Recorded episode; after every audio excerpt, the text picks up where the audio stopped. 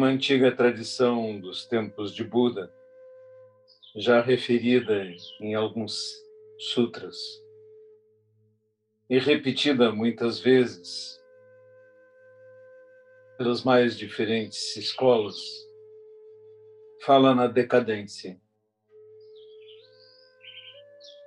Essa tradição, usando diferentes períodos de tempo, diz que em uma primeira época o Dharma é ensinado, existe iluminação, existe despertar. Depois de alguns séculos, estão presentes os ensinamentos, mas o despertar desapareceu e os monges estudam os textos e fazem cerimônias. Mais alguns séculos e os ensinamentos tornam-se esquecidos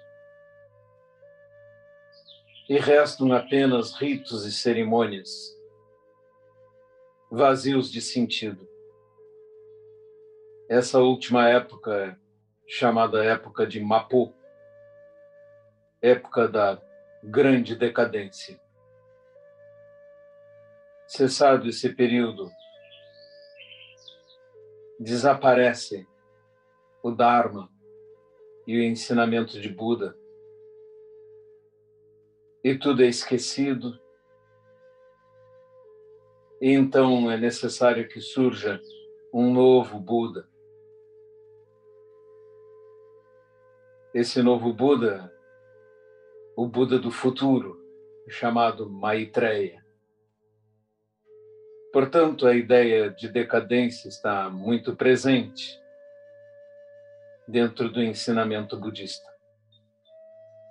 Há muitas considerações a fazer. Se observarmos o estado do Zen, do budismo no mundo, vemos que os monges vão progressivamente abandonando as regras. E hoje, na Europa e nos Estados Unidos, é comum vermos monges que não raspam mais a cabeça. Porque até isso, até essa aparência foi abandonada. Aparência mais externa. As regras e as recomendações de Dogen? Dizem que os monges devem se afastar das pessoas poderosas, não acumular riquezas.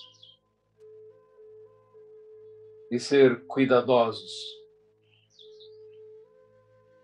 Em relação a todo o seu comportamento.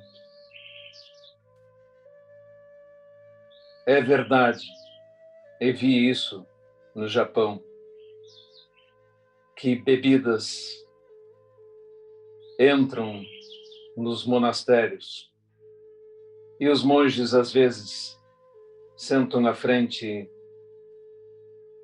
da mesa e tem lá carnes e peixes que na regra antiga de Paixão estavam ausentes e havia se criado uma cozinha que tentava evitar sofrimento para todos os seres, chamada Shojin Ryori. Então, os monges sentam na frente da mesa e, com pudor, retiram seus rakusus ou seus mantos e os guardam como se estivessem dizendo: não somos nesse momento monges e vamos comer assim mesmo. É claro que existem regras de etiqueta em muitos países de que você não pode recusar o que é colocado à sua frente. E que essa é uma manifestação egóica Mas, de qualquer forma, o retirar o rakusu à frente da mesa assim, quer dizer, ainda existe um resquício de pudor para agir de uma forma que ofenderia os monges de antigamente.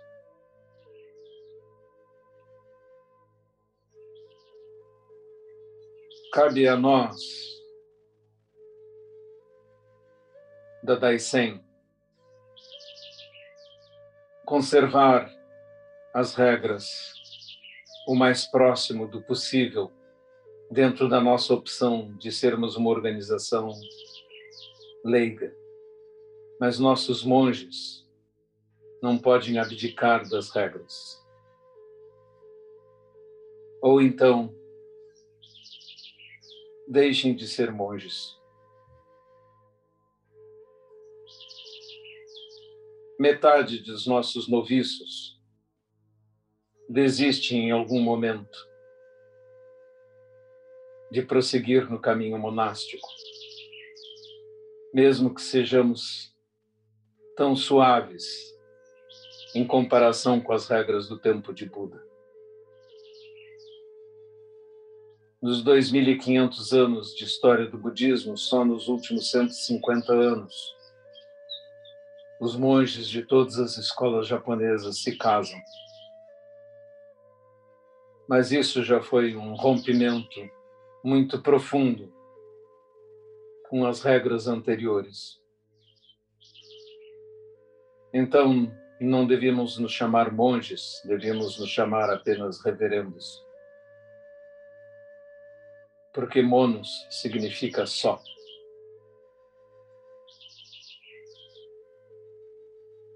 Está bem que optamos por esse caminho nesse último século e meio, e isso facilitou a expansão do Zen no mundo.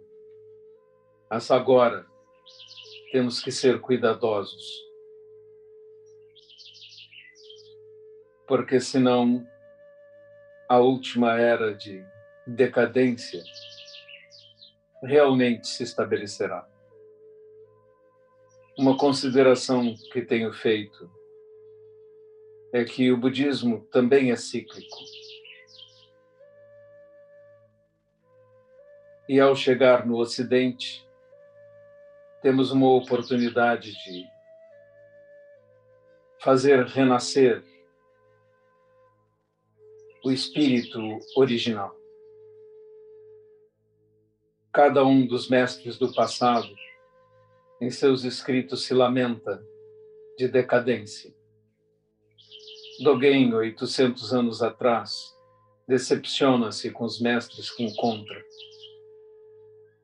E isso está bem claro em sua biografia. Ele viaja e procura até encontrar um mestre digno do seu respeito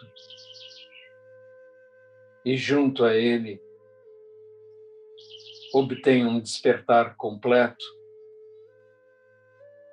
e traz esse ensinamento para o Japão, dizendo: Eu vou ensinar o verdadeiro budismo. Naquela época, já no Japão, monges se armavam e faziam milícias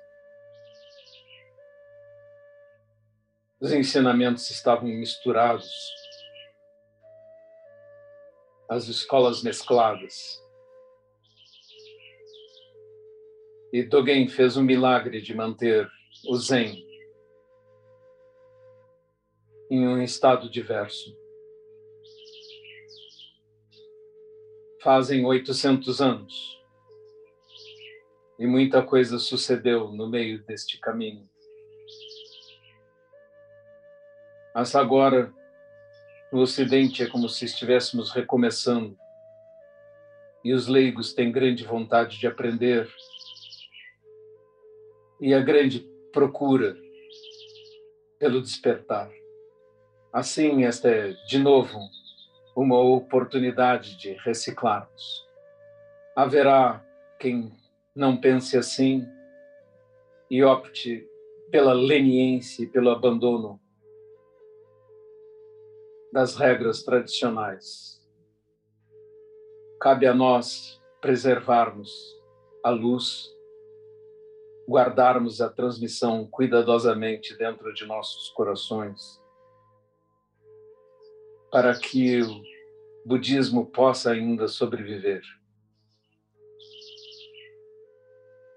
Durante todos esses milênios, ele esteve em perigo várias vezes, a ponto de chegar a desaparecer em países inteiros, como aconteceu no Sri Lanka, e ter que ser refundado. E a trajetória de Dogen também é uma trajetória assim. Não estava satisfeito com o que encontrou e tratou de reciclar, refundar e revitalizar. Assim, quando por acaso alguém diga que o Daisen, o templo Daisen ou a comunidade Daisen é demasiado rígida, apenas silencie e continuemos com nossa prática, tendo em vista que devemos escapar da decadência e fazer nascer um budismo puro e forte.